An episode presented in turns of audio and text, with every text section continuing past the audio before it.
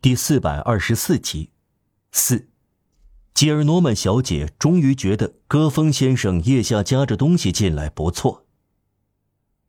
科赛特和玛丽约斯又会面了，会面情形我们就略而不述了，有的是用不着竭力描绘，一片阳光灿烂。科赛特进来的时候，全家人，包括巴斯克和尼克莱特，都聚在玛丽约斯的房里。他出现在门口，仿佛照在光环里。恰好这时，外公要擤鼻涕，他愣住了，鼻子捂在手帕里，从手帕上面望着科赛特，很迷人，他叫道。然后他大声擤鼻涕。科赛特心醉神迷。乐淘淘的，又有点胆怯，像来到天堂。幸福会使人惊慌，他就是这样。他嗫嚅着，脸上一阵白一阵红，想扑到玛丽约斯的怀里，却又不敢。在大家面前示爱，不免羞赧。一般人不会体察幸福的情侣，当他们想单独相处时，旁人却站在原地不动。而他们根本不需要别人在场。同科赛特一起进来，站在他背后的是一个白发人，庄重，微笑，不过是隐约的伤心的微笑。这是戈峰先生，这是让瓦尔让。他像看门人所说的，衣着笔挺，一身崭新的黑衣服，带白领带。看门人压根没认出这个彬彬有礼的资产者，这个说不定的公证人，就是六月七日夜里出现在门口那个可怕的运尸工人。那时他衣衫褴褛，满身泥浆，可厌，惊慌，脸上血迹斑斑，溅满泥点儿，拖住昏迷的玛丽约斯，但他看门人的嗅觉苏醒了。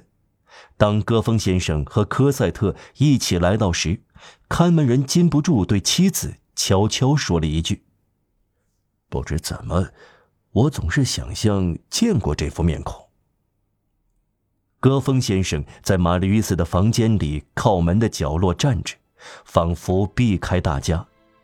他腋下夹着一包东西，好像一本八开本的书，包在纸里。这层纸发绿。像是发了霉。这位先生是不是总像这样，腋下夹着书？吉尔诺曼小姐根本不喜欢书，低声问尼克莱特：“啊。”吉尔诺曼先生听到问话，低声回答：“这是一个学者，那又怎样？这是他的错吗？我认识的布拉尔先生走路也带着一本书。”总像这样顶住心窝。他高声打招呼说：“展峰先生。”吉尔诺曼先生不是故意的，但不注意别人的名字，在他身上是一种贵族派头。展峰先生，呃，我有幸为我的外孙玛丽约斯捧梅西男爵向小姐求婚。展峰先生鞠了一躬，一言为定。老人说：“他转向玛丽约斯和科赛特，张开双臂祝福说：‘允许你们相爱了。’他们用不着别人说第二遍，得了，已经开始鱼鱼私语了。他们说话声音很低。玛丽约斯手肘支在躺椅上，科赛特站在他身旁。‘哦，天哪！’科赛特小声说：‘我又见到了您。’”是你，是您，这样去战斗，可为什么？太可怕了！四个月里，我像死了。哦，参加战斗太不像话！我惹了您什么？我原谅您，但您再也不要这样做了。刚才有人去叫我们来，我还以为我要死了，不过这是乐死了。我一直多么悲哀呀！我没有时间换衣服，一定吓人一跳。您的长辈看到我的皱领破破烂烂的，会说什么呢？您倒是说话呀！您让我一个人说话。我们一直住在五人街，看来您的肩膀伤势严重。人家对我说，拳头都伸得进去，还好像用剪刀剪过肉，哦，可怕极了！我哭呀，眼睛都哭模糊了。受这种罪，真是痛死了。您的外公样子很和蔼，别乱动，不要用手肘支着，小心。这样对伤势不利。哦，我多么幸福呀！不幸过去了，我真蠢，本来想对您说的话我都记不得了。始终爱我吗？我们以后住在五人街，那里没有花园，我所有时间都在做纱布。您看，先生，瞧呀，这是您的错，我的手指磨出老茧了。天使，马吕伊斯说：“天使是语言中唯一用不就的词，其他词都经不住情人的糟蹋。由于有人在场，他们打住了，不再说一句话，只是轻轻的触摸手。”吉尔诺曼先生转向房里其他人，大声说：“你们都高声说话，吵吵嚷嚷，七嘴八舌，喂，喧闹呀！”见鬼！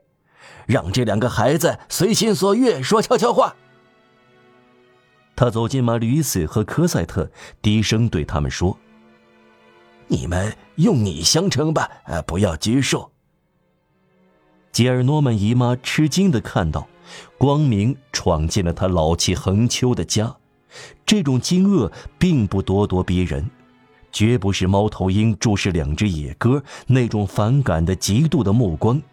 这是一个五十七岁可怜的老实人，呆痴痴的眼神。这是虚度的一生望着爱情的凯旋。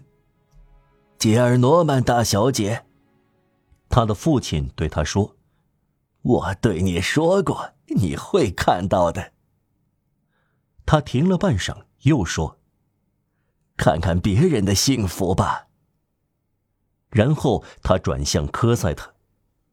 她真漂亮，她真漂亮，是格雷兹画上的人物。你就要一个人独占，放荡的家伙啊！调皮鬼，你侥幸避开了我，你是幸运的。如果我小十五岁，我们俩会斗剑，哼，看谁能得到他。看，小姐，我爱上了您，这很简单，这是您的权利。哇！要举行的小小婚礼又美又迷人，这是在我们教区的圣体圣德尼教堂，但我能获得特许，让你们在圣保罗教堂结婚。那座教堂更好，是由耶稣会士建造的，更加雅致，正对着比拉格红衣主教的喷水池。耶稣会建筑的杰作在纳木尔。名叫圣卢教堂，你们结婚以后一定要到那里去，值得一游。小姐，我完全站在您一边，我赞成姑娘们都结婚，她们生来是为了做这件事儿。有那么一个圣卡特琳娜，我愿意看到她永远不戴上帽子。老是当姑娘，这不错，但冷清了。圣经说要传宗接代，拯救百姓需要贞德，但造就民族需要几个涅大妈。因此啊，美女们结婚吧。我确实看不出做姑娘好在哪里。我知道教堂里独辟一个小堂，不得已接受圣母会，但见鬼，有个漂亮的丈夫，正派的小伙子。